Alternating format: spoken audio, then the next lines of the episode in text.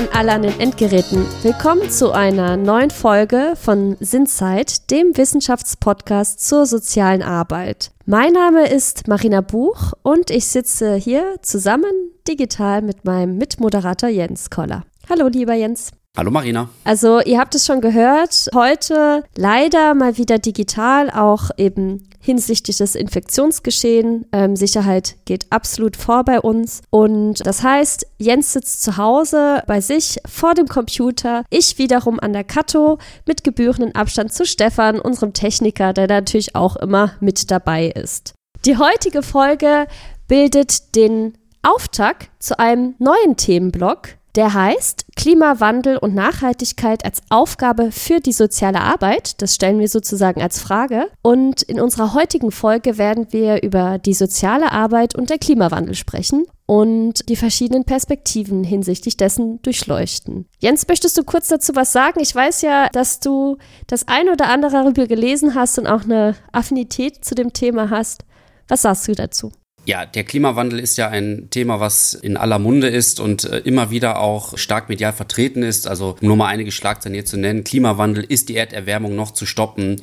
Hochwasser, ist das noch Wetter oder schon Klimawandel? Klimawandel beschleunigt Ringströmung in der Antarktis. Wie lange dauert es noch bis zum Point of No Return? Also alles Schlagzeilen äh, aus den letzten Wochen. Und wenn wir über Klimawandel nachdenken, ja, dann haben wir vielleicht zunächst einmal gar nicht das Thema soziale Arbeit so vor Augen, sondern andere Themen, die uns da so in den Sinn kommen, beispielsweise die Energiewende, nachhaltiges Landwirtschaften oder grundsätzlich die Reduktion des CO2-Ausstoßes. Auch Fragen der Mobilität sind beispielsweise eng mit dem ja, Klimawandel verbunden. Aber der Klimawandel ist eben eine große Herausforderung der Menschheit, aber eben auch eine soziale Herausforderung.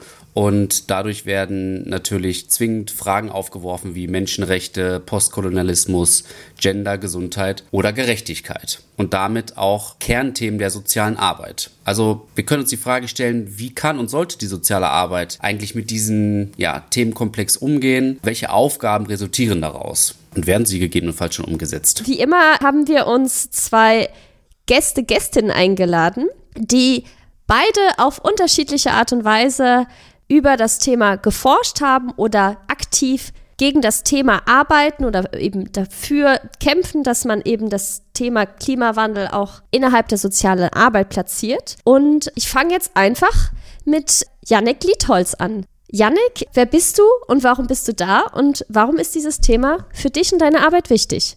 Ja, also erstmal schön, dass ich hier sein darf und am Podcast teilnehmen kann. Mein Name ist Janik Lietholz, bin Dozent an der Adi Salomon Hochschule Berlin und ich habe mich intensiv mit dem Thema Klimawandel und soziale Arbeit in meinem Buch äh, Berührungspunkte von sozialer Arbeit und Klimawandel beschäftigt, das im äh, Dezember 2020 im Barbara Budrich Verlag erschienen ist und das erste Mal versucht, im deutschsprachigen Raum das Thema Klimawandel umfassender für die soziale Arbeit zu kontextualisieren.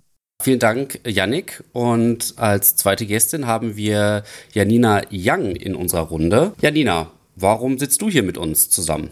Ja, hallo in die Runde, hallo da draußen. Ich freue mich auch heute hier zu sein. Ich bin seit 2016 Referentin beim Paritätischen Gesamtverband. Wir sind ein Wohlfahrtsverband von eigenständigen Organisationen, Einrichtungen und Gruppierungen der Wohlfahrtspflege, die soziale Arbeit für andere oder als Selbsthilfe leisten. Seit diesem Sommer bin ich beim Paritätischen verantwortlich für unser neues Projekt Klimaschutz in der sozialen Arbeit stärken. In dem Projekt äh, begleiten wir Organisationen, Mitgliedsorganisationen des Paritätischen dabei, ihr Wirtschaften klimaschonend auszurichten und wollen sie zu Fragen des Klimaschutzes sensibilisieren und aktivieren. Ja, vielen Dank. Dann starten wir direkt mal mit der ersten Frage. Janik, dein Buch heißt Berührungspunkte von sozialer Arbeit und Klimawandel. Direkt mal die Frage, welche Berührungspunkte gibt es denn schon oder welche gibt es vielleicht noch nicht? Ja, also ich würde erstmal sagen, dass es eine ganze Reihe von Berührungspunkten gibt. In Kapitel 3 meines Buches habe ich mich recht umfassend mit neuen Themengebieten beschäftigt.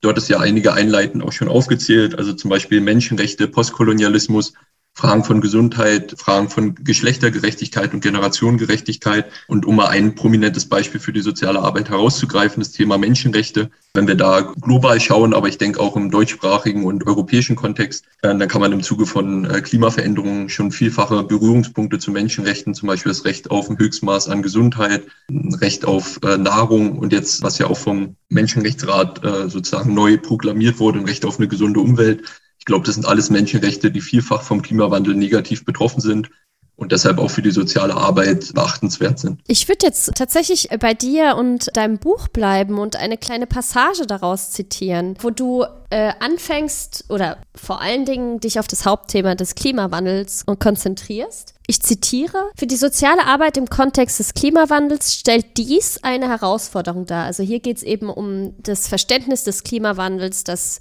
allgemein im Umlauf ist. Da gibt es ja eine sehr heterogene Auffassung, auch geprägt durch Fake News. Ich zitiere wieder, denn bei vielen Adressatinnen der sozialen Arbeit sind die Alltagstheorien ausschlaggebend für das eigene Problembewusstsein, das eigene Weltbild und die eigenen wahrgenommenen Handlungsmöglichkeiten. Wer als Sozialarbeiterin zum Klimawandel arbeiten möchte, muss damit irgendwie umgehen können. Und für mich wäre hier jetzt eben interessant, was sind denn eigentlich diese Perspektiven beziehungsweise das Wissen, das für Sozialarbeiterinnen im Hinblick auf Klimawandel essentiell sind? Ja, äh, da möchte ich gern drumherum noch ein bisschen was erzählen, äh, wie es zu diesem Satz kam, weil in dem Kapitel davor äh, beschäftige ich mich ja mit der öffentlichen Diskussion um den Klimawandel, wo Jens ja schon richtigerweise gesagt hat, es ist ein mediales Thema, was eigentlich seit den letzten zwei Jahrzehnten sehr präsent ist. Und ich glaube, wenn man sich dem Klimawandel erstmal nähert als Thema, auch also aus dem sozialen Bereich, da muss man erstmal sehen, dass es ein äh, Thema ist, was mit sehr vielen Alltagstheorien belegt ist. Allein schon deshalb, was wir alle so kennen, wenn wir jetzt eine Hitzewelle haben oder zum Beispiel im Winter auch in Deutschland, wo kein Schnee fällt, äh, zum Beispiel in Berlin, dann ist schnell immer die Rede, ist das jetzt schon Klimawandel oder nicht? Ja, sind das normale Wetteranomalien? Und es öffnet so Tür und Tor für Spekulation und so eigene Empfindungen äh, und eigene Perspektiven darauf. Auch muss man sagen, dass eben die Medien äh, doch einen großen Beitrag dazu geleistet haben, dass der Klimawandel vielfach eng komplexisiert dargestellt wird. Also denken wir zum Beispiel an den Hollywood-Film The Day After Tomorrow, wo eine ähm, Eiszeit auf der äh, Nordhalbkugel inszeniert wurde als Folge des Klimawandels, was eigentlich nur noch sehr weit entfernt mit den klimawissenschaftlichen Erkenntnissen zu tun hat. Aber auch zum Beispiel der Spiegel hat bereits in den 80er Jahren ein Cover veröffentlicht, wo der Kölner Dom komplett frei in einem endlosen Meer steht und etwa bis äh, zur Höhe von 40 Metern überflutet ist. Also das waren alles so Aspekte, die, glaube ich, auch in der öffentlichen Wahrnehmung, in der individuellen Wahrnehmung den Klimawandel im deutschsprachigen Raum geprägt haben. Und da müssen wir als drittes sagen, und das finde ich sehr wichtig, auch weil wir da ja sozusagen eine Renaissance erlebt haben in der Covid-19-Pandemie, dass es äh, viele Verschwörungstheorien, viele SkeptikerInnen zum Klimawandel gab und gibt, die zum Beispiel äh, Naomi Klein hat es für den angloamerikanischen Raum sehr gut nachgezeichnet, Mujib Latif für den deutschsprachigen Raum, äh, die, glaube ich, auch vielfach Spuren hinterlassen haben. Weniger im wissenschaftlichen Diskurs, aber doch so im allgemeinen öffentlichen Diskurs. Und die soziale Arbeit, das ist ja wirklich spannend an der Profession, die ist ja ganz eng mit den Leuten zusammen, ist eine Beziehungsprofession, arbeitet quer durch die Milieu seriös. Und äh, deshalb war da meine Theorie und meine These, dass natürlich auch wir damit irgendwie umgehen müssen, ja, und, und uns dem auch bewusst sein müssen, wenn wir mit Adressaten, wenn wir mit KooperationspartnerInnen zu dem Thema sprechen, dann muss uns klar sein, dass uns da vielfältig Alltagstheorien, entkomplexisierende Vorstellungen und vielleicht auch skeptische Positionen begegnen. Dann war der Schluss zu sagen, wenn man diese Perspektive hat, dann wäre es vielleicht wichtig zu überlegen, welche Perspektiven und Wissensbestände müssten die Fachkräfte soziale Arbeit denn haben. Und da ist mein Vorschlag eben, dass wir uns doch erstmal den naturwissenschaftlichen Perspektiven zuwenden sollten, vertreten wie ich das in meinem Buch gemacht habe, durch den IPCC. Der IPCC ist der Weltklimarat und damit sozusagen das Organ der internationalen Klimaforschung. Und da habe ich mich zum Beispiel intensiv mit den beobachtbaren Klimaänderungen auseinandergesetzt. Also die Frage, was macht den Klimawandel denn aus? Also welche Phänomene sind damit verbunden? Also zum Beispiel die Erhöhung der durchschnittlichen Oberflächentemperaturen, die Veränderung der Niederschläge, die Veränderung der Schneebedeckung, Meeresspiegelanstiege und so weiter. Und da eben nochmal aufgefächert, das ist ja ein Riesengebiet, auch die regionalen Unterschiede, die ja dann gerade mit Blick auf Menschenrechte oder mit Blick auf Gerechtigkeitsfragen hochinteressant sind. Des Weiteren glaube ich, dass es wichtig ist, und das habe ich in meinem Buch auch gemacht, sich auch ein Stück weit kritisch mit der naturwissenschaftlichen Forschung auseinanderzusetzen. Also hier auch die Frage zu stellen, was kann der dominante naturwissenschaftliche Diskurs leisten und wo sind vielleicht auch blinde Flecken dieses Diskurses und dann eben weiterführen, das möchte ich jetzt aber nur noch andeuten, eben sich auseinanderzusetzen damit, welche Entwicklungsperspektiven gibt es für den Klimawandel. Da gibt es ja die Emissionspfade, weil wie sich der Klimawandel weiterentwickelt, hängt maßgeblich davon ab, wie eben die Staatengemeinschaft mit den Treibhausgasemissionen verfährt, ja, ob die weiter steigen, ob die reduziert werden, wie die reduziert werden.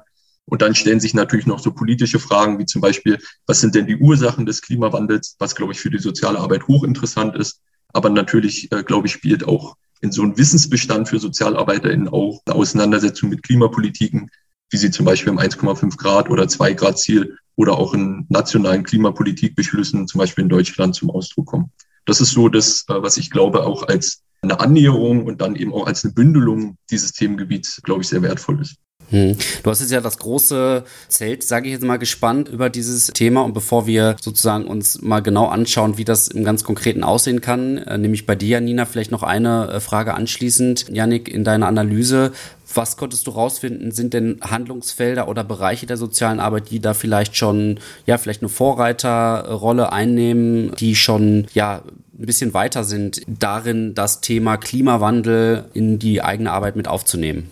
Ja, also erstmal anknüpfend an das, was ich äh, eben gesagt hatte mit Bezug auf das dritte Kapitel, wo ich diese Berührungspunkte aufgemacht habe. Also das sind ja neun Berührungspunkte, neun äh, Themenfelder, wo sich Klimawandel und soziale Arbeit berühren. Und ich glaube, da, wenn man das durchdekliniert, dann gibt es etliche Themenfelder soziale Arbeit, die den Klimawandel aufnehmen müssten und das teilweise auch schon machen, obwohl er insgesamt, das muss man schon festhalten, noch ein Randthema darstellt in der sozialen Arbeit. Also wenn wir jetzt Menschenrechte, was ich ja eben kurz erläutert hatte, die soziale Arbeit profiliert sich mehr und mehr als Menschenrechtsprofession. Ich glaube, da kann sie die Menschenrechtsverletzungen infolge des Klimawandels nicht ignorieren. Ein sehr spannender Bereich auch für den deutschsprachigen Kontext ist, glaube ich, das Thema Gesundheit, negative Gesundheitsfolgen des Klimawandels. Und das ist meines Erachtens bemerkenswert für eine gesundheitsbezogene soziale Arbeit, äh, die sich eben vielfach auf gesellschaftlicher, individueller Ebene mit Gesundheit auseinandersetzt. Und ich glaube, da können wir mit den Themen Allergien, Hitzewellen, Auswirkungen auch auf vulnerable Gruppen wie ältere Menschen vielfältige Bezüge sehen, ja, die ich dann eben auch in dem Buch weiter ausführe. Also ich glaube, das kann man erstmal festhalten. Und das sprengt jetzt vielleicht den Rahmen, da alles auszuführen, aber ich glaube, diese Andeutungen machen schon klar, dass da ganz viel Potenzial für die soziale Arbeit ist. Und als zweites, und das habe ich dann versucht, in dem äh, Kapitel zu den Handlungsspielräumen auch nochmal deutlicher zu machen, glaube ich, hat die soziale Arbeit, wenn ich das überblicke, gerade sehr viel Aktivitäten im Bereich der Bildung, der Pädagogik, der Sozialpädagogik zu dem Thema Klimawandel zu laufen, was aber noch äh, rückständig ist und was sozusagen meine Forderung auch wäre an die Profession, um den Klimawandel wirklich proaktiv anzugehen, auch zur Bewältigung wirklich beizutragen, wären eben eine Wahrnehmung der gesellschaftspolitischen Handlungsspielräume, wo sich die soziale Arbeit noch recht bedeckt hält, was dann eben auf solche Themenfelder wie Klimagerechtigkeit, Postwachstum oder eben auch Klimawandelkonflikte verweisen würde. Du hast jetzt hier auch verschiedene Punkte aufgezählt. Ich fand es jetzt auch spannend, ähm, das hast du in der vorherigen Frage genannt. Du hast von blinden Flecken des Diskurses gesprochen und dass es eben dieser multiperspektivische Blick auf das Thema auch so wichtig ist. Du hast hier auch nochmal eben die Potenziale der sozialen Arbeit aufgezählt und wie wichtig es ist, das Thema Klimawandel auch nicht nur darüber zu sprechen, sondern proaktiv damit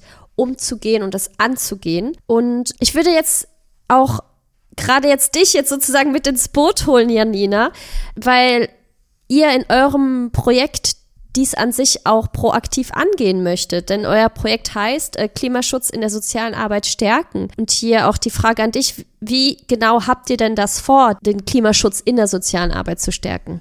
Das Projekt, das ist ein Pilotprojekt. Also wir fangen erst einmal mit 45 Mitgliedsorganisationen von uns an, die mit jeweils einer Einrichtung dann ganz konkret an dem Projekt teilnehmen werden und hoffen dann natürlich, dass wir alles, was wir in dem Projekt erarbeiten, die Ergebnisse dann auch wirklich in die Breite und in die Tiefe tragen können, also in die, ja, unsere ganze Mitgliedschaft und natürlich darüber hinaus. Was wir konkret vorhaben ist, dass wir in diesen 45 Einrichtungen zunächst erstmal eine Ist-Analyse machen, indem wir den CO2-Fußabdruck in den Einrichtungen bestimmen lassen. Also wir machen das gemeinsam mit einem ähm, externen Anbieter, einem Projektpartner. Die Einrichtungen bekommen Fragebögen, die sie ausfüllen müssen, wo die Jahresverbräuche eines ganzen Kalenderjahres eingetragen werden müssen und halt wirklich verschiedenste Bereiche abgefragt werden vom Thema Ernährung, Mobilität, ähm, Ressourcenverbrauch und dann natürlich alles, was um die Einrichtung, das Haus, in dem die Einrichtung ist, stattfindet, also Wasser, Stromverbräuche, Stromanbieter etc.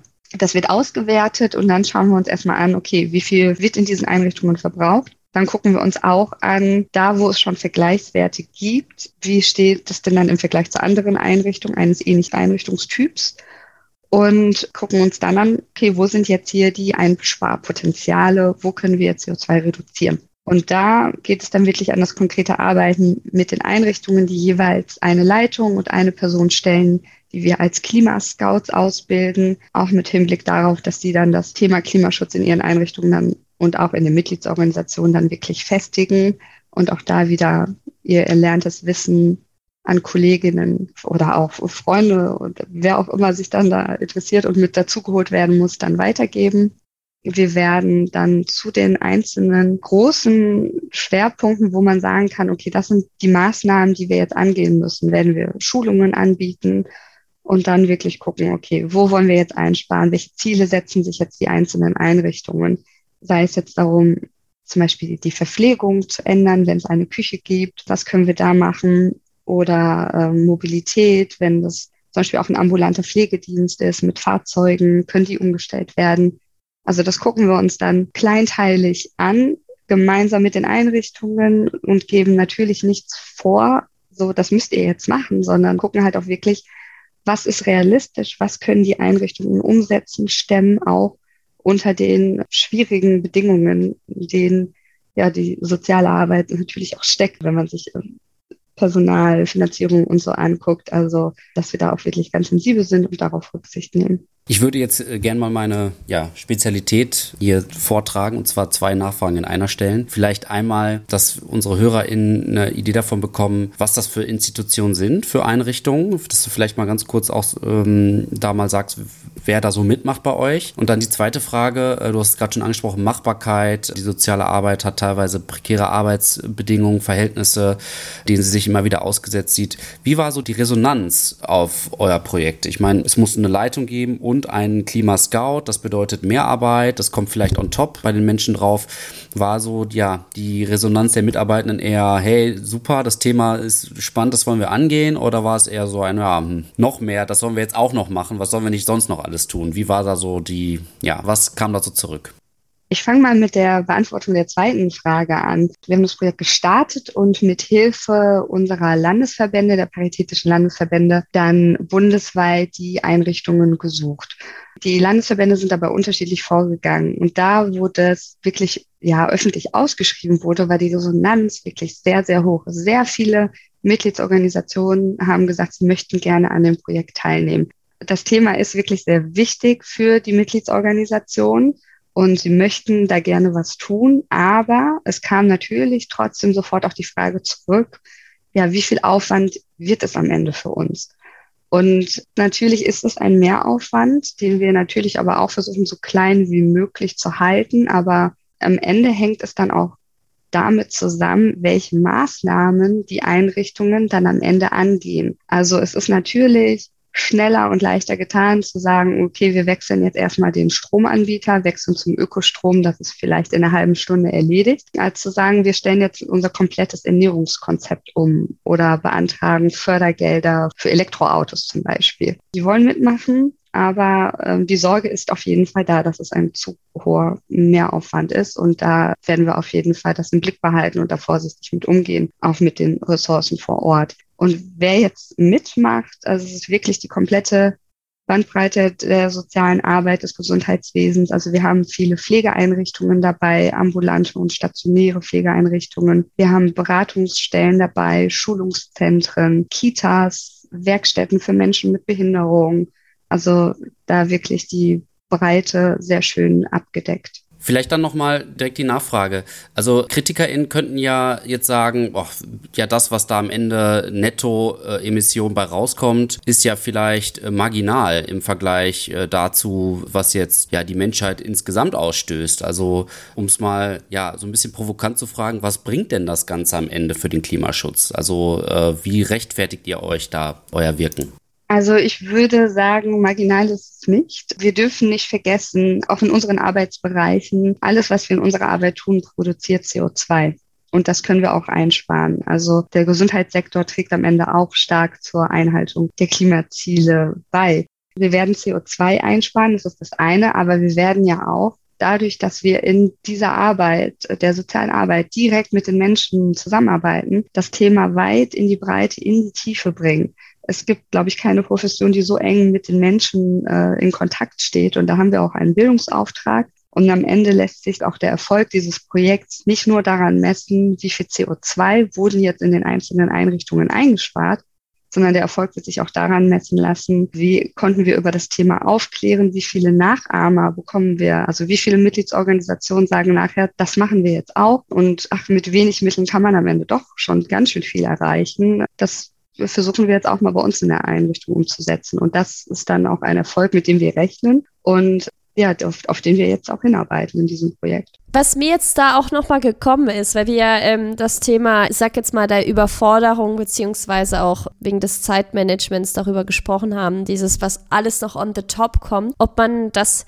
hier auch nicht in dem Sinne vermeiden könnte, ich setze Gänsefüße, das sieht man nicht, indem man das Thema des Klimawandels und die Veränderungen, die durch den Klimawandel entstehen, schon innerhalb der Ausbildung der Sozialarbeiterin verankern lässt. Also im Prinzip eine curriculare Verankerung dieses Themas anstrebt. Da, da weiß ich ehrlich gesagt auch gar nicht, wie es derzeit ähm, in der Hochschullandschaft diesbezüglich aussieht. Janik, vielleicht kannst du hier nochmal was dazu sagen.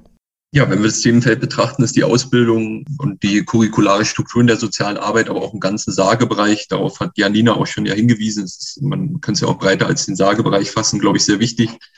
Ich würde jetzt konstatieren, auch mit Blick auf die DGSA-Fachgruppe zu dem Thema, die sehr viele ja, akademische Mitarbeiterinnen zu dem Themenfeld aus der sozialen Arbeit versammelt, dass das Thema noch in den curricularen Strukturen randständig ist, aber doch. Könntest du ganz kurz sagen, für was diese Abkürzung steht, für alle HörerInnen, denen das vielleicht nicht sagt? Ja, natürlich. Die DGSA ist die Deutsche Gesellschaft für soziale Arbeit und da hat sich jetzt äh, in diesem Jahr eine Fachgruppe gegründet zum Thema sozial-ökologische Transformation und Klimagerechtigkeit in der sozialen Arbeit. Und das ist ein offenes Forum für Professoren, für weitere MitarbeiterInnen an Hochschulen, für Studierende, aber eben auch für PraktikerInnen aus der sozialen Arbeit, die sich eben mit diesem Themenfeld beschäftigen möchten. Und da haben wir es jetzt geschafft, äh, eben so die Verinselung, die vorher da war. Jeder hat so an seiner Hochschule, ihrer Hochschule gearbeitet, ein Stück weit aufzulösen. Und man hat jetzt dadurch schon ein kompletteres Bild davon gewonnen, wie die soziale Arbeit äh, an den Hochschulen zu dem Thema aufgestellt ist. Und da hat sich gezeigt, dass doch sehr viele KollegInnen äh, zu dem Thema arbeiten und jetzt auch einzelne Lehrveranstaltungen, Projekte äh, dazu initiieren. Von daher würde ich sagen, sind wir da schon weiter als vor fünf Jahren, aber sicherlich noch nicht so weit, um diesem großen Thema und äh, notwendigen Thema für die soziale Arbeit gerecht zu werden. Was ich vielleicht noch, äh, wenn ich kurz darf, äh, auf äh, Janina eingehend und auch auf die Diskussion eingehend ergänzen darf, weil ich finde es mit dem Add-on einen sehr wichtigen Punkt, äh, Jens. Ich glaube, das ist auch äh, so ein Thema, was auch von wissenschaftlicher Seite immer wieder beleuchtet wird, zu sagen, okay, jetzt auch der Nachhaltigkeitsdiskurs und Klimadiskurs kommt nochmal als so ein Add-on auf den ganzen breiten sozialarbeiterischen Diskurs hinaus. Also wir haben ja wirklich in vielen Themengebieten auch den Diskurs äh, maßgeblich vorangebracht. Denken wir an Diversity oder an Gender. Ja, das kam ja auch nicht unwesentlich aus dem Sagebereich. Ich würde da nochmal gerne andere Perspektive anbieten. Und zwar glaube ich, muss man, um dieser Add-on-Perspektive zu entgehen, zwei Dinge berücksichtigen. Erstens, glaube ich, muss man notwendigerweise eine gesellschaftspolitische Ebene auch einnehmen und eben das, was ich auch schon vorhin angedeutet hatte, zu sagen, den Klimawandel auch als ein strukturelles gesellschaftspolitisches Thema zu begreifen. Dann auch zu sagen, wenn die soziale Arbeit, wenn Einrichtungen soziale Arbeit, wie das bei äh, Janina und dem Projekt passiert, wenn die sich dazu bereit erklären, dann vielleicht auch damit zu verbinden und zu sagen, vielleicht sind unsere Ressourcen im Hinblick auf Personal, unsere finanzielle Ausstattung vielleicht auch ungenügend im Vergleich auch zu anderen Sektoren und Bereichen. Und ich finde, da ist die soziale Arbeit zu zurückhaltend. Also wenn sie sich das Thema auf die Fahnen schreibt und sagt, wir setzen uns da, was ja politisch auch als Zielsetzung gewollt ist, mit dem 1,5 oder 2 Grad Ziel auseinander, da müssen wir doch auch mal um eine ganz andere Struktur in dem Bereich nachdenken. Und ich glaube, da hat nicht zuletzt die Covid-19-Pandemie und die Diskussion der Systemrelevanz nochmal eine große Tür geöffnet. Also das wäre mein Appell, das wirklich miteinander zu verbinden, weil ich glaube, dann kann Schuh auch daraus werden. Dann würde das in den Einrichtungen zu einer Entlastung führen, das Thema weniger als Add-on empfunden und man hätte mehr Möglichkeiten, die wertvollen Ansätze, die Janina ja auch schon angedeutet hat, äh, zur Verwirklichung zu bringen. Und das Zweite ist, was mir sehr wichtig ist, gerade aus dem Nachhaltigkeitsdiskurs und weshalb ich auch Postwachstum so stark mache. Vielleicht ein grundlegendes Nachdenken darüber, wie wir so Organisationen und so aufstellen. Ja, also im Nachhaltigkeitsdiskurs, Postwachstumsdiskurs geht es auch viel um Entschleunigung, Entflechtung, ja, Entrümpelung, zum Beispiel von Nico Pech. Und da auch immer genau hinzuschauen, wie können wir uns denn jetzt auf das Wesentliche fokussieren? Welche Dinge können wir vielleicht auch weglassen? Ja, was an weiteren Projekten, die vielleicht befristet sind, uns auch in eine gewisse Logik reinbringen oder was auch an Arbeitsaufträgen, die uns in der sozialen Arbeit, ich kenne das aus der Praxis selber, ja von allen Seiten zugeschustert werden. Wo können wir vielleicht auch sagen, nee, das machen wir jetzt nicht, weil das passt nicht oder das äh, widerstrebt auch unserem Ansinnen nach einer achtsamen Organisationskultur, nach einer nachhaltigen Organisationskultur. Und ich glaube, wenn man das verbindet, also auch ein Stück weit Entschleunigung zulässt, dann kommt man vielleicht auch wieder in den Blick, was ist wirklich wichtig jetzt im Sinne unserer Leitbilder, im Sinne unserer Aufträge und was ist vielleicht auch ein anderes Add-on, was da nicht Nachhaltigkeit ist, sondern vielleicht auch dieses oder jenes äh, Projekt oder dieses und jenes Nebengleis, was gar nicht mit unserem Kern eigentlich zu tun hat. Und da würde ich dafür plädieren, dass eben Klimaschutz und Nachhaltigkeit deutlich mehr zum Kern gehört, soziale Arbeit, als vielleicht manche andere Themen. Finde ich auch ein schöner Link und auch, auch eine spannende Verbindung zu dem, was du gesagt hast, Janina, eben, dass es eben nicht marginal ist, ja, dass es ja um die kleinen Dinge geht, die man aber dann nach und nach in die Breite trägt und so, ja, quasi auch dieses gesellschaftspolitische Ansinnen vielleicht auch nochmal verstärken kann. Gibt es da äh, bei euch konkrete Ideen und Pläne, wie man eben, ja, sozusagen von diesen kleinen Maßnahmen, die sich dann in so einem Mikrokosmos einer Institution festmachen, die auch wirklich, ja, mit dem Ziel, die in die Breite zu tragen oder gar auch daraus äh, politische Forderungen, wofür Janik sich ja jetzt auch stark gemacht hat, zu formulieren. Ich denke da auch äh, beispielsweise der Paritätische ist da ja auch sowieso aktiv, wenn ich nur mal an die ja neun Punkte der Zukunftsagenda denke, wo ja auch viele Naturschutzthemen relevant sind. Gibt es da Ziele, das am Ende des Projektes vielleicht, um weitere Punkte zu ergänzen oder diese mit noch mehr Kraft zu versehen?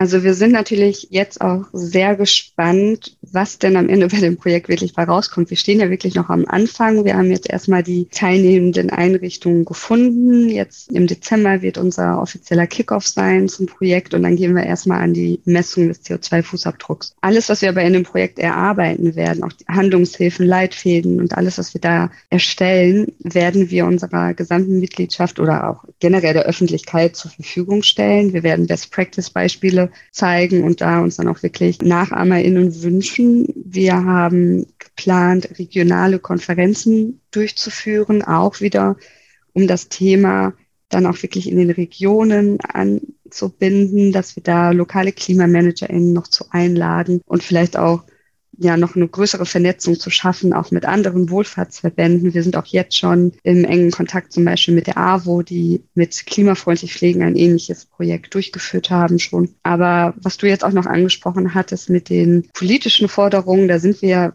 ja eigentlich seit 2019 sehr aktiv, dass wir ja einfach auch diese sozial-ökologische Wende fordern, auch immer wieder fordern und alles ganz genau im Blick behalten, auch jetzt gerade wieder mit dem neu ausgearbeiteten Koalitionsvertrag, dass wir uns den genau anschauen und dann auch wirklich auf den Prüfstand stellen und das dann auch öffentlich machen. Also das machen wir wirklich parallel. Und dieses Projekt ist jetzt aber halt wirklich auch dafür da, von unserer Seite aus zu sagen, wir stellen nicht nur Forderungen, sondern wir gucken auch, okay, welche Rolle spielt denn auch unsere Arbeit dabei und wie können wir wirklich nachhaltiges Verhalten bei uns und unseren Mitgliedern dann auch wirklich fördern. Ich finde, du hast jetzt hier auch nochmal einen wichtigen Punkt angebracht hinsichtlich der Transparenz. Du hast ja gesagt, die Ergebnisse werden transparent geteilt. Hier sind wir auch im Thema ein Stückchen weit der Wissenschaftskommunikation, was ja auch im Koalitionsvertrag äh, stärker verankert ist. Was auch nochmal hier, glaube ich, auch im Zuge des Podcasts auch mal betont werden muss, wie wichtig es eigentlich ist, dass wir genau über dieses Thema eigentlich auch sprechen und häufig sprechen. Und generell hört man ja immer diese Kritik, oh, hör mir auf mit dem Klimawandel. Es gibt ja so unterschiedliche Meinungen hinzu, die von totales Ablehnen zu sehr starker Aktivismus ist da die Spannbreite sehr breit. Und für mich hat sich immer die Frage gestellt, ob wir gerade auch bei dem Thema auch ein bisschen davon sprechen können, dass es auch zu einer Art Generationsfrage gemacht werden kann, weil wir natürlich vor allen Dingen im Thema Klimaschutz junge Menschen haben, die sich aktiv da auch investieren wollen. Das heißt, ich habe immer das Gefühl, wir bewegen uns auch in einer komplett neuen Denkweise, dass es jetzt anfängt mit eben diesen Kindern, Jugendlichen, die von der Schule dann dieses Gedankengut heraustragen und das dann auch weiterentwickelt wird und dass man hier eben diesen Konflikt dann auch hat, vielleicht eben mit festgefahrenen Strukturen. Ich weiß nicht, ob du, ähm, Janik, das auch in deinem Buch auch nochmal so analysiert hast, also diese Frage des öffentlichen Diskurses oder eben der generationelle Blick auf das Thema Nachhaltigkeit und Klima. Ich würde gerne nochmal auf ein Stichwort eingehen, kurz, äh, bevor ich direkt darauf antworte, was du gerade gesagt hast, Denkweise.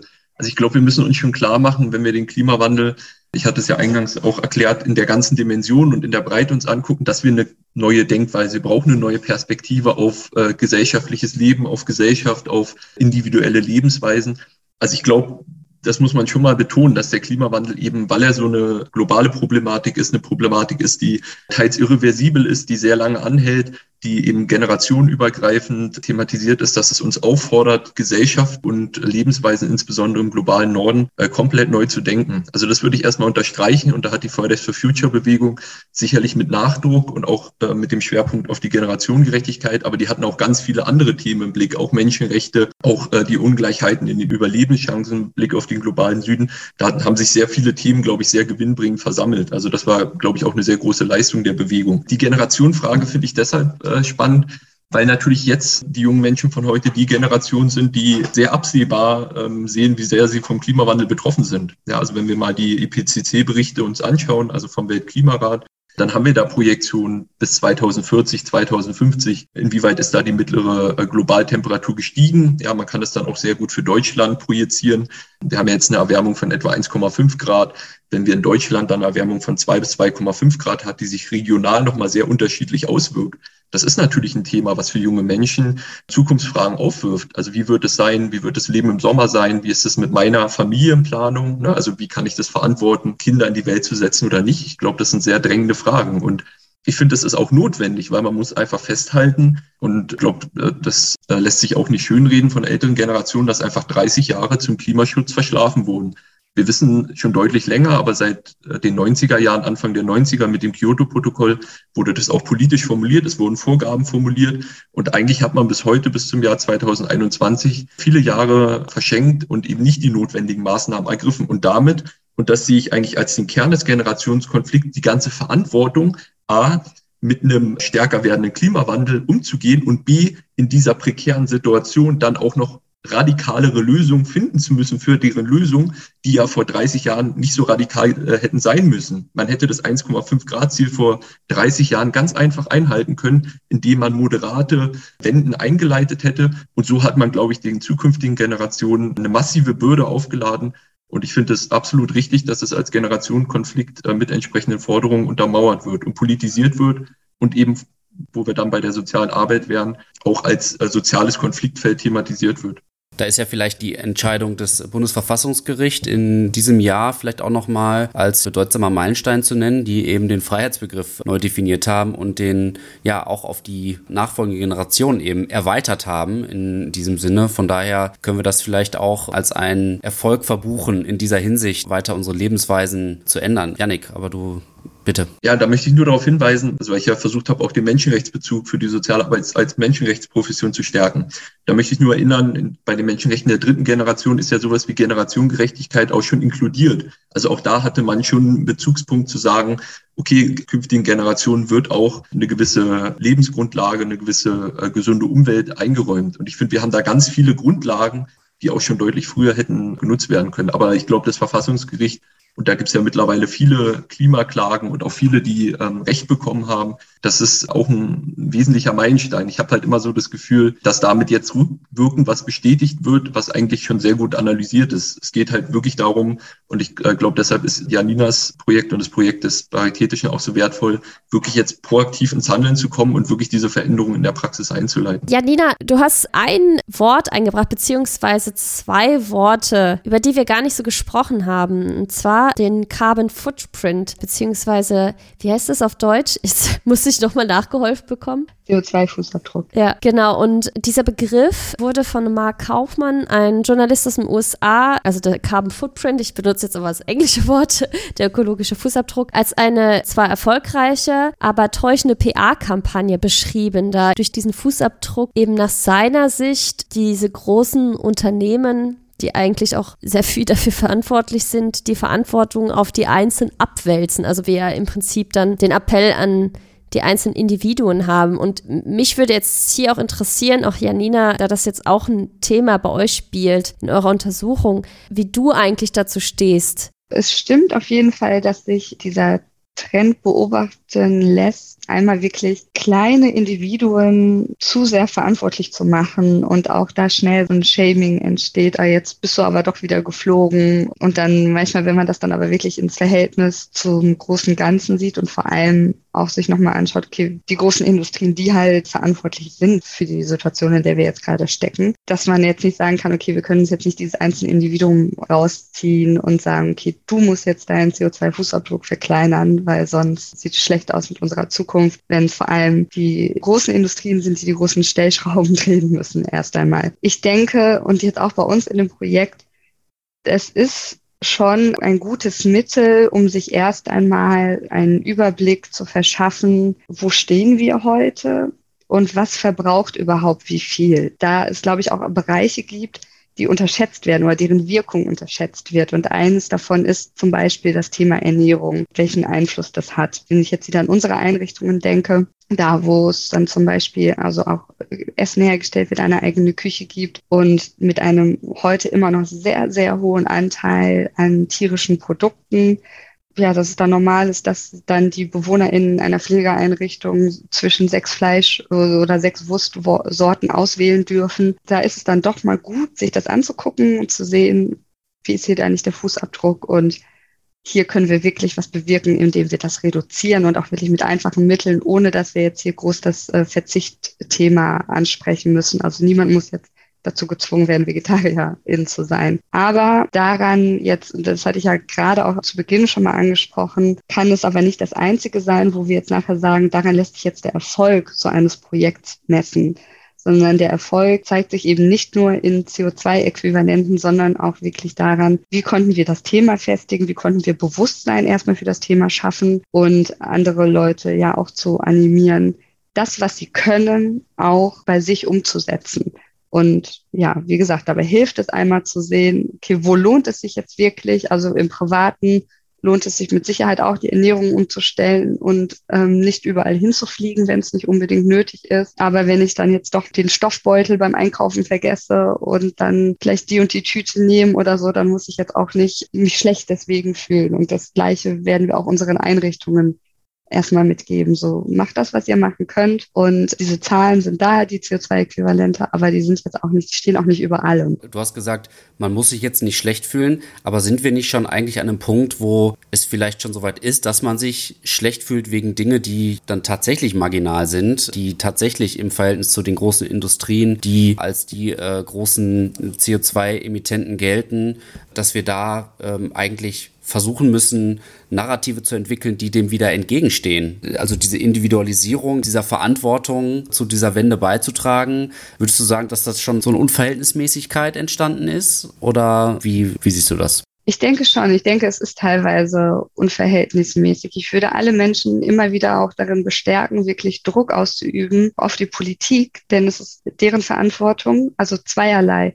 Einmal wirklich sich an die Großen zu wenden, die wirklich viel CO2 ähm, ausstoßen und da einfach Regularien finden, dass das aufhört und dann aber auch gleichzeitig den Individuen das erstmal ermöglichen, dass es einen leichten Weg gibt, ja, möglichst klimaneutral zu leben. Also warum ist es immer noch so, dass eine Hafermilch im Supermarkt oder ein äh, veganer Frischkäse das doppelt kostet als eine Kuhmilch zum Beispiel. Und nicht so genannt werden darf. Und nicht so genannt werden darf, genau. Oder jetzt auch, wenn ich wieder das auch in unserem Bereich zurückhole. Natürlich kann ich jetzt in einer Einrichtung sagen, bitte lasst euer Fahrzeug stehen, nimmt die öffentlichen Verkehrsmittel, kommt mit dem Fahrrad. Und dann muss ich mir aber anschauen, okay, Pflege zum Beispiel, die schläft nicht, die Dienste beginnen sehr, sehr früh morgens. Und wenn um die Uhrzeit noch kein Bus fährt, vor allem in ländlichen Regionen, dann muss es am Ende nur mal das Auto sein. Und es darf sich jetzt keine äh, Pflegekraft schlecht deswegen fühlen, weil sie mit dem Auto zur Arbeit gefahren ist, sondern die Rahmenbedingungen stimmen nicht. Und da muss dringend was gemacht werden. Das ist ja auch das, was du ja eigentlich gesagt hast, dass die Maßnahmen einfach angepasst werden müssen. Und es muss ja auch realistisch sein. Und das ist ja jetzt ja ein sehr konkretes Beispiel, das du genannt hast. Es ist natürlich ein Riesenunterschied. Ich sage jetzt, wenn ich hier innerhalb von Köln, was ich tatsächlich auch mache, mit dem Cruiser, mit dem Fahrrad durch die Gegend fahre, anstatt mit dem Auto. Das hat auch praktische Gründe, weil man kommt nicht in Stau innerhalb von Köln. Das ist hier nämlich teilweise sehr schrecklich. Wir besitzen auch kein Auto, aber dass es in anderen Einrichtungen einfach überhaupt nicht die Realität ist und auch in dem Sinne nicht angebracht wäre, solche Maßnahmen durchzusetzen. Aber hier auch wieder, die Rahmenbedingungen stimmen nicht. Das heißt, wir müssen hier auch nochmal größer denken und hier schließt sich so ein bisschen der Kreis und ich habe das Gefühl, dass wir immer wieder zum gleichen Problem kommen, dass man sich eigentlich dieser Faktoren eigentlich bewusst ist, aber es dann auch schwierig ist, die wirklich umzusetzen. Ich weiß nicht, Janik, hast du da irgendwie Lösungsansätze? was hier jetzt dazu machen ist und gerade auch hinsichtlich dieser Beispiele, die jetzt Janina da auch genannt hat. Also was ist denn da der, der richtige Weg? Ja, also ich würde erstmal gerne den Narrativ noch ein bisschen äh, verbreitern. Also ich fand den Impuls zum Carbon Footprint sehr wichtig weil das ist einfach wirklich eine Tendenz, die man im gesamten Klimanachhaltigkeitsdiskurs betrachten kann, auch schon deutlich früher als jetzt zum Beispiel mit der Einführung des Carbon Footprint. Gab schon in den 70er zum Beispiel bei der äh, Konferenz in Tiflis eine Verschiebung von einer Perspektive gerichtet auf gesellschaftliche Strukturen, auf Großkonzerne hin zu Bildungsprogrammen und hin zu individualisierten Lösungen. Also ich glaube, da müssen wir ganz genau hinschauen und müssen auch konstatieren, glaube ich, dass wir alle auch hier in der Runde tendenziell schon viel individualisierter denken, als es eigentlich angebracht wäre, insbesondere insbesondere in Bezug auf den Klimawandel. Also ich glaube, dieser Rückbezug und die Adressierung gesellschaftlicher Strukturen größerer Unternehmen, den müssen wir uns immer wieder klar machen. Und da würde ich schon nochmal vielleicht auch ein bisschen in Abgrenzung zu Janina sagen, ja, der soziale Bereich und der Gesundheitsbereich, der hat auch seine Abdrücke,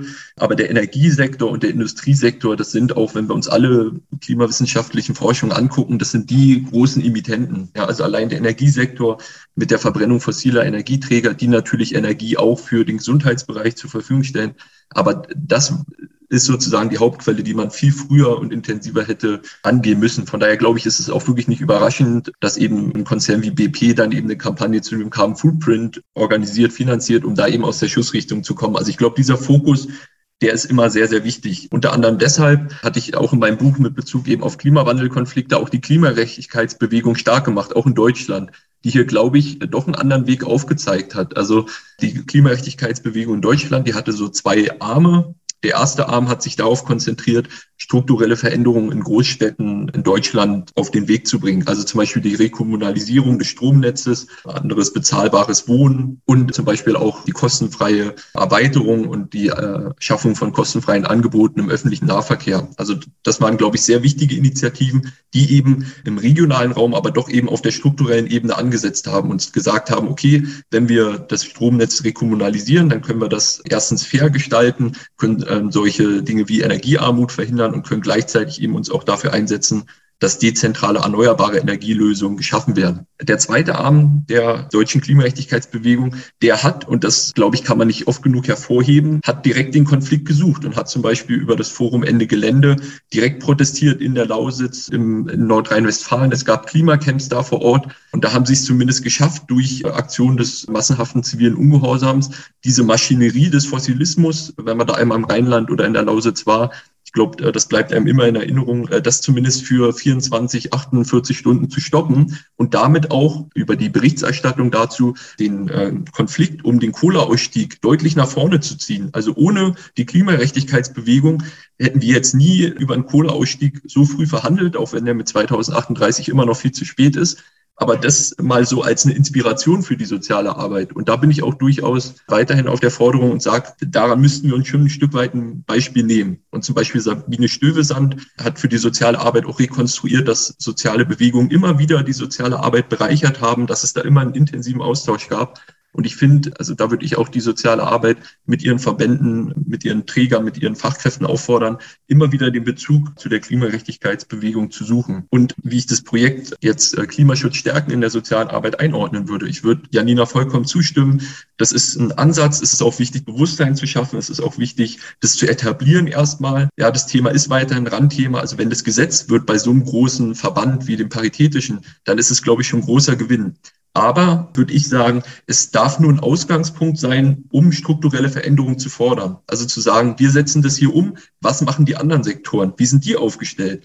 Auch die Expertise dann weiterzugeben. Und eben auch so eine Dinge, wie Janina das gesagt hat, mit dem Essen zum Beispiel, das eben nicht individualisiert zu thematisieren, sondern zu sagen, wenn wir die Strukturen in unseren Einrichtungen ändern, dann unterstützen wir die Strukturen, die auch schon klimagerechter denken. Also zum Beispiel die Agrarwende oder Bezug auf Fleisch eben nicht zu sagen, wir fördern fleischärmere Ernährung, sondern wir entziehen sozusagen den Strukturen, zum Beispiel der Massentierhaltung, gewisse finanzielle Aspekte, die Unterstützung und das mitzuthematisieren, also das so als Narrativ aufzuziehen, zu sagen, wir verändern das, um die Agrarwende zu fördern. Wir machen das um sowas wie Massentierhaltung, was weder tierethisch noch im Zuge von Klimagerechtigkeit vertretbar ist, sozusagen dem die Unterstützung zu unterziehen. Das fände ich ein sehr gelungenen Narrativ und das wäre jetzt in Verbindung auf das, was äh, die letzten Minuten diskutiert wurde, erstmal so meine Synopse. Janik, ich stimme dir da auf jeden Fall zu, auch nochmal mit Hinblick drauf, so wir sind nicht die großen Emittenten, so, also jetzt auch gerade nochmal im Vergleich zum Industriesektor. Und wir haben da dann wirklich auch eher die Rolle zu sagen, okay, wir gehen auch auf eine Art mit gutem Beispiel jetzt hier voran und auch wirklich diese Schnittstelle zur Gesellschaft, die wir nutzen wollen und auch einen Bildungsauftrag auf eine Art. Das geht vielleicht auch so ein bisschen in die Richtung, ohne das auf die einzelne Person immer abwälzen zu wollen, aber dass ja auch oft tatsächlich das Denken vorherrscht, okay, also im Großen auch ja, wenn die anderen nichts machen, warum sollen wir dann was machen? Also was ja auch oft ist, wenn es jetzt darum geht, okay, wenn ich in China das nicht umgestellt wird alles und China da die Klimapolitik nicht ändert oder überhaupt erstmal angeht, warum sollten wir das in Deutschland machen? Also es ist, jeder muss immer seinen Beitrag leisten, wenn er denn kann. Und was bei uns halt aber noch wichtig ist, deswegen möchte ich das hier nochmal betonen, dass wir auch Strukturen vorgeben für Leistungsempfängerinnen unserer Arbeit. Also wenn wir zum Beispiel einen Pflegeplatz haben, dann oder einen Pflegeplatz anbieten, dann bestimmen wir für die Person, die zu pflegende Person, deren CO2-Fußabdruck auf eine Art mit. Also die Person, selbst wenn sie das möchte, wenn sie sich bewusster ernähren möchte und so weiter und so fort, hat das in dem Moment nicht mehr in der Hand, sondern gibt das an uns ab. Das kann wirklich zu einer blöden Situation von BewohnerInnen in Unterkünften werden und so weiter. Deswegen sind wir auch da in der Verantwortung, denen da auch das Bestmögliche zu bieten und einfach die bestmöglichen Strukturen zu schaffen für die BewohnerInnen. Ich glaube, es bleibt immer ein Zusammenspiel aus ja, individuellen Verhaltensweisen zu großen strukturellen Lebensweisen. Vielleicht mal um diese beiden Begriffe auch mal vielleicht als unterschiedliche Pole gegenüberzustellen. Ich glaube, es ist immer ein ja, Aushandeln, ein gesellschaftliches Balancieren dieser Dinge und der Versuch immer wieder in die, ins ganz bewusst in Anführungsstrichen, richtige Richtung zu äh, schieben, um letztendlich, ich greife den Begriff von dir mal auf, Janik, die Maschinerie des Fossilismus, fand ich ein ganz schöner Begriff, einfach auch äh, ein Stück weit zu überwinden, denn klar ist ja auch, auf einem Planet mit endlichen Ressourcen kann es kein unendliches Wachstum geben. Das ist ja äh, das, was auch immer wieder ja von den Menschen, die sich im Klimaaktivismus engagieren, ja auch immer wieder vorgebracht wird und äh, ja auch sehr einleuchtend ist. Aber es braucht eben seine Zeit, bis es in die Köpfe der Menschen ankommt. Also, ne, wenn ich nur mal, das ist jetzt sicherlich eine anekdotische Evidenz, aber äh, Freunde von mir, die auf dem Land wohnen, ja, da ist noch der Tenor, oh, die Grünen nehmen uns das Fleisch weg. Ja, das ist natürlich vielleicht diese Unterkomplexität, Janik, von der du ganz zu Beginn gesprochen hast. Und vielleicht nochmal an beide gerichtet auch die Frage, inwieweit muss ich denn auch unterkomplex werden? Denn das Thema Klima und all mit seinen Zusammenhängen, die wir jetzt ja schon angeschnitten aufgedröselt haben, ist natürlich ein komplexes Thema, was nicht für jeden und jede zu begreifen ist und auch nicht jeder begreifen muss. Also wo muss man vielleicht bewusst unterkomplex werden und jetzt mal einfache Botschaften vermitteln können und wo ist vielleicht die Komplexität notwendig, um es eben nicht zu polemisch werden zu lassen? Ich würde vielleicht mal anfangen. Ich denke, bei Yannick wird es auf jeden Fall komplexer und ich denke auch gerade ja klar in diesem Forschungsbereich da ist es wirklich wichtig, sich das alles bis ins kleinste Detail anzuschauen. Ich denke jetzt für unser Projekt ist es besonders wichtig, dass wir nicht nur zu dem Thema aufklären und sensibilisieren und das jetzt aber nicht mit irgendwelchen Schreckensszenarien, sondern halt auch uns wirklich anzuschauen, welche Vorteile bringt das denn jetzt auch den Einrichtungen mit, wenn sie sagen, okay, wir gehen das Thema Klimaschutz jetzt bei uns an und auch für ja zum Beispiel die BewohnerInnen, wenn es jetzt eine Einrichtung ist, also dazu sagen, wir, wir nehmen euch jetzt hier nichts weg, zum Beispiel wieder beim Thema Ernährung, sondern wir verändern auch einfach mal das Angebot. Also das ist ja auch diese enge Verknüpfung auch von Klimaschutzmaßnahmen und Gesundheit. Wir leisten einen Beitrag zu eurer Gesundheit. Wenn eine Einrichtung den MitarbeiterInnen E-Bikes zur Verfügung stellt, dann tut denen das ja auch wiederum gut und es tut der Umwelt was Gutes. Oder in einer Einrichtung zum Beispiel darauf geachtet wird, dass weniger Essen weggeschmissen wird dann kann die Einrichtung auch wieder Geld einsparen und dann schauen, okay, wie investieren wir das jetzt wiederum? Können wir also auf regionales Bio-Essen umstellen, was auch wieder gut für die Gesundheit ist? Oder können wir sagen, hey, dafür lassen wir dann dieses Jahr die Weihnachtsfeier ein bisschen größer ausfallen für die BewohnerInnen, dass es halt auch wieder zurückfließt? Also da auch so ein bisschen nicht nur, das müssen wir jetzt machen und das ist jetzt dieser Verzichtgedanke, sondern halt auch einfach nochmal mitnehmen und betonen, was können wir Gutes daraus ziehen und was wir dann auch schon unmittelbar alle zu spüren bekommen. Ich glaube, erstmal die Aufgabe von Wissenschaft ist es erstmal, äh, Dinge ein bisschen komplizierter zu machen und manchmal die Kamera in, an manchen Stellen eben aufzuziehen, um vielleicht auf Perspektiven hinzuweisen, die nochmal eine andere Richtung geben können oder nochmal einen Anstoß geben können, die dann auch in Projekten eine Rolle spielen oder vielleicht eben mitgedacht werden kann wenn man das ein bisschen bündeln würde, dann würde ich sagen, auf gesellschaftlicher Ebene, glaube ich, haben wir gerade zwei große Bereiche. Das ist einmal eben die Umstellung auf dezentrale erneuerbare Energieversorgung, was ich mitgeben würde. Und das zweite wäre so generell die Wachstumsfrage. Also auch das, was äh, Jens ja schon sehr anschaulich beschrieben hat. Auf einem endlichen Planeten kann es kein unendliches Wachstum geben. Da ist meine anekdotische Evidenz auf jeden Fall so, dass schon sehr vielen Leuten einleuchtet und vielleicht auch klar ist, dass Deutschland als früh industrialisiertes Land da vielleicht auch schon den endlichen Planeten etwas überstrapaziert hat. Also das ist schon sowas, wo, glaube ich, viele Leute mitgehen können mit Bezug auf den Klimawandel eben der Fokus auf erneuerbare Energien. Und da würde ich eben, wenn ich jemanden auf dem ländlichen Raum treffe, äh, eben sage, dass die ja jetzt von der zentralisierten Versorgung ja auch gar nicht profitieren. Ja, also ich glaube für viele, gerade im ländlichen Raum, wo es ja zu vielen Konflikten kommt, wie weit stehen die Windräder von dem Dorf weg oder nicht, könnte man, glaube ich, über partizipative Lösungen, wo dann die Bevölkerung äh, sich A mit beteiligt, ja, also wirklich auch äh, den Ort selbst mitgestaltet, die Entscheidung mittrifft und das nicht übergestülpt bekommt, plus dann eben auch symbolisch als auch finanziell davon profitiert, weil die Gemeinde einen Beitrag leistet zu der die zentralen Energiewende.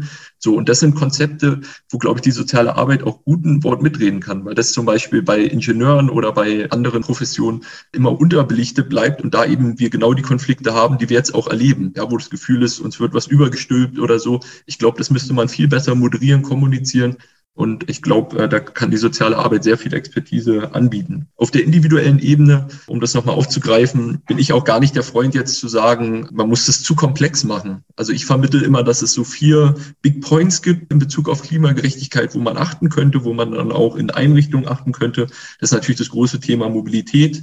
Also Auto, ne, also äh, gerade Verbrenner, auch wenn sicherlich die E-Mobilität auch noch ihre Nachteile hat, aber die Idee, das über Fahrrad, über öffentlichen Nahverkehr irgendwie auszugleichen, finde ich sehr wichtig. Fliegen ist natürlich ein Big Point, das muss man sagen.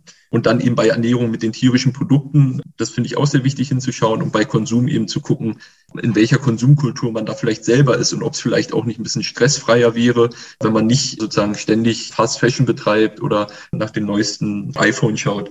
Was ich da aber auch immer wenden würde, und da kann ich ja Nina nur zustimmen, ist auf jeden Fall zu betonen, was es an Vorteilen mit sich bringen würde. Und das ist, glaube ich, auch der Narrativ der Postwachstum und Postwachstumsansätze bedienen. Ja, die Glücksforschung hat zum Beispiel deutlich herausgestellt, dass ab einem gewissen Einkommen zum Beispiel auch das Glücksniveau gar nicht mehr so richtig steigt. Ja, das ist dann immer nur noch davon abhängig, dass andere mehr haben und man selber denkt, man hat weniger, aber im globalen Vergleich ist man schon wahnsinnig reich eigentlich.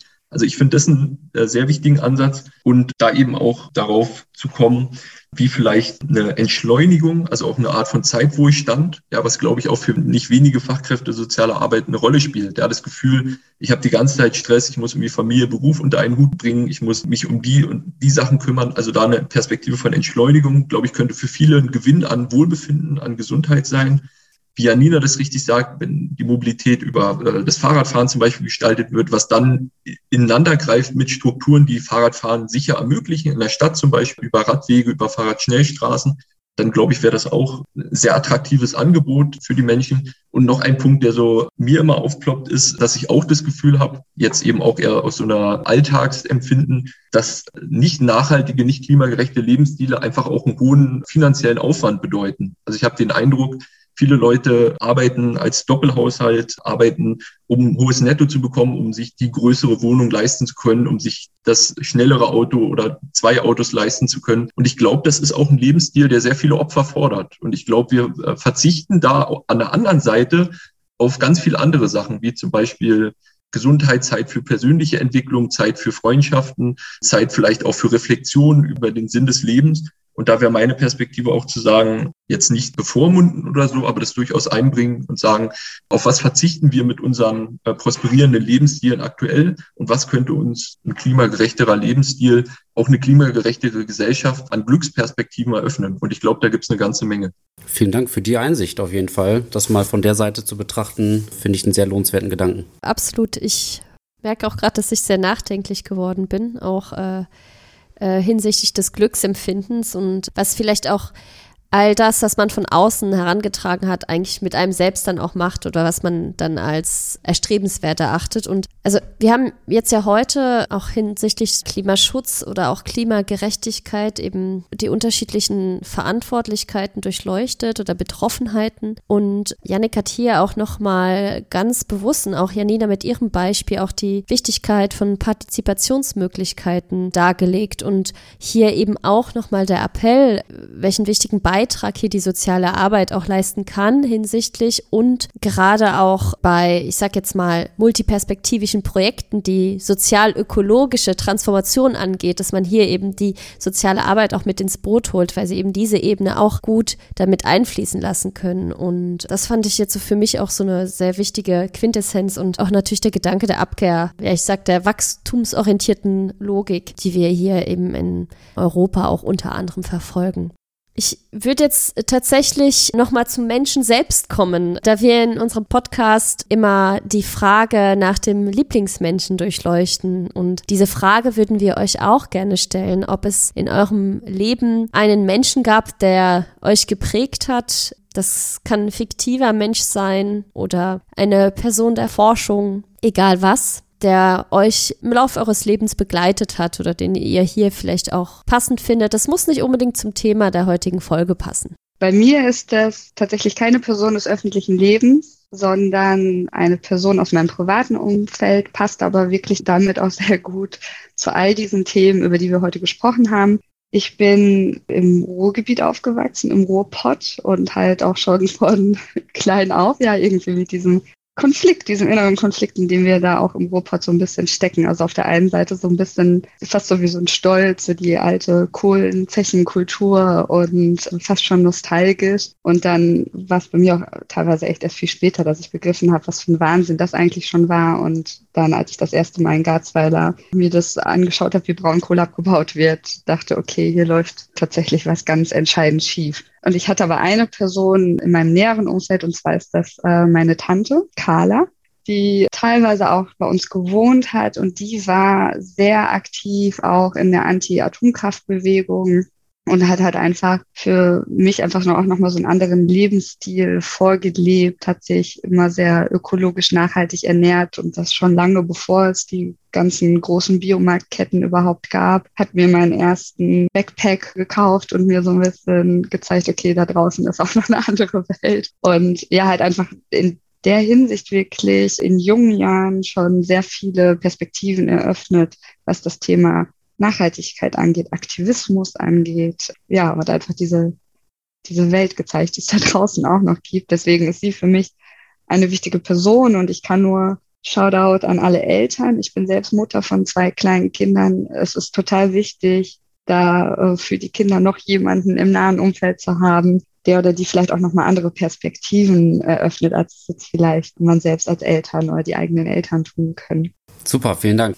Janik, bitte. Genau, also ich, ich glaube, ich habe privat hab ich äh, das Glück, irgendwie viele äh, Lieblingsmenschen an meiner Seite zu wissen. Das hängt auch mit dem zusammen, was ich gerade äh, mit Perspektive auf das Glück auch versucht habe zu erläutern. Also äh, ich finde das schon sehr bewundernswert und bin auch sehr dankbar dafür, dass ich mit vielen Leuten irgendwie mich äh, einfach zum Kochen treffen kann oder auf einen Spaziergang treffen kann, mich irgendwie zwei Stunden lebendig austauschen kann, mich, man sich aneinander erfreut und auch so einen gewissen Seelenfrieden und so ein gewisses Seelenglück teilt. Also das finde ich ganz wertvoll. Da könnte ich jetzt auch niemanden herausgreifen, da würde ich allen anderen Unrecht tun. Für den Kontext dieser Folge fällt mir das ein bisschen leichter mit Bezug auf Klimawandel, soziale Arbeit und Nachhaltigkeit. Da würde ich sagen, ist mein absoluter Lieblingsmensch äh, Johannes Ferch. Er ist Professor an der ASH Berlin zum Schwerpunkt Bildung für nachhaltige Entwicklung und hat mich mit seinen Seminaren und mit seinen Publikationen einfach äh, sehr geprägt. Also ich hatte das Glück, ihn als Student erleben zu dürfen und mittlerweile arbeite ich mit ihm zusammen in Seminaren. Und er hat eben gerade diese strukturalistische Perspektive stark gemacht und hat mich damit auch sehr geprägt, weil ich erstmal den individualistischen Blick hatte äh, und hat mich dann darauf hingewiesen, dass um den Klimawandel wirklich zu bewältigen aus der sozialen Arbeit heraus, wir den Blick eben immer wieder auf die äh, Strukturen richten müssen, äh, immer wieder die Strukturen fokussieren müssen. Und ich finde, er hat dafür den Gesamtkontext und auch für mein Denken einen sehr wertvollen Beitrag geleistet. Und dafür bin ich ihm zutiefst dankbar. Ja, lieber Yannick, liebe Janina, vielen Dank für diese schönen Ausführungen. Alle Informationen zu den Dingen, die wir heute besprochen haben, findet ihr natürlich wie immer in der Infobox. Und ja, ich fand es ein super spannendes Gespräch heute mit euch beiden. Einmal um bei dieser Kameraanalogie vielleicht nochmal zu bleiben, das Heranzoomen in Janinas Projekt und wirklich ganz konkret mal zu wissen, was gibt es denn für Maßnahmen, die da angedacht sind, umgesetzt werden und dann dieses Herauszoomen, die totale, die Janik immer mal wieder aufgemacht hat, wo sich eben diese verschiedenen ja, Handlungsfelder berühren auch und das große Ganze in den Blick zu nehmen. Ich glaube, also ich für meinen Teil bin auf jeden Fall schlauer rausgegangen aus dieser ganzen Geschichte und hoffe auch ihr da draußen, liebe HörerInnen. Marina, wie sieht's bei dir aus? Ja, ich teile da absolut deine Meinung, kann das aber, glaube ich, jetzt nicht ganz so schön zusammenfassen wie du. Daher würde ich das so einfach mal stehen lassen. Ich gehe jetzt auf jeden Fall mit mehr Gedanken nach Hause, beziehungsweise bleibe hier im Büro und möchte mich auch bei euch beiden bedanken, dass ihr bei uns wart und bin mir sicher, dass unsere HörerInnen das eine oder andere nachlesen werden. Also wie gesagt, alle Informationen zum Projekt von der Janina oder zur Publikation von Yannick findet ihr in der Beschreibung. Und unsere nächste Folge erscheint dann im neuen Jahr 22. Ich hoffe, dass es ein Jahr sein wird, das uns allen um mehr Glück bereiten wird. Wir werden am 10. Januar zum Thema Klimagerechtigkeit auf eine globale Perspektive sprechen. Also wir bleiben beim Thema der Nachhaltigkeit, beim Thema Klimaschutz. Genau, und wie ihr wisst, alle Informationen von uns findet ihr unter anderem bei unserer Instagram-Seite transfernetzwerk.s-in mit Doppel-N. Und da könnt ihr uns gerne abonnieren, uns ein Like da lassen. Dasselbe macht ihr natürlich auch gerne, wenn ihr unseren Podcast hört. Und für Anregungen oder Themenwünsche schreibt uns doch einfach eine E-Mail, ganz oldschool wollte ich fast sagen, unter sinnzeit.kato-nrw.de. Auch das findet ihr auch nochmal in der Beschreibung. Ich ende jetzt erstmal nicht mit unserem Spruch, sondern wünsche allen da draußen eine frohe Weihnachtszeit, eine besinnliche Zeit, eine entspannte Zeit und einen guten Rutsch ins Neujahr 22. Und ja, dann bleibt mir noch zu sagen, bis dahin und quasi bis zum neuen Jahr, nutzt eure Zeit sinnvoll. Und ja, Yannick, Janina, vielen Dank, dass ihr da wart. Und ich sage Tschüss an alle da draußen. Tschüss an euch beide. Tschüss. Tschüss. Tschüss, Dankeschön.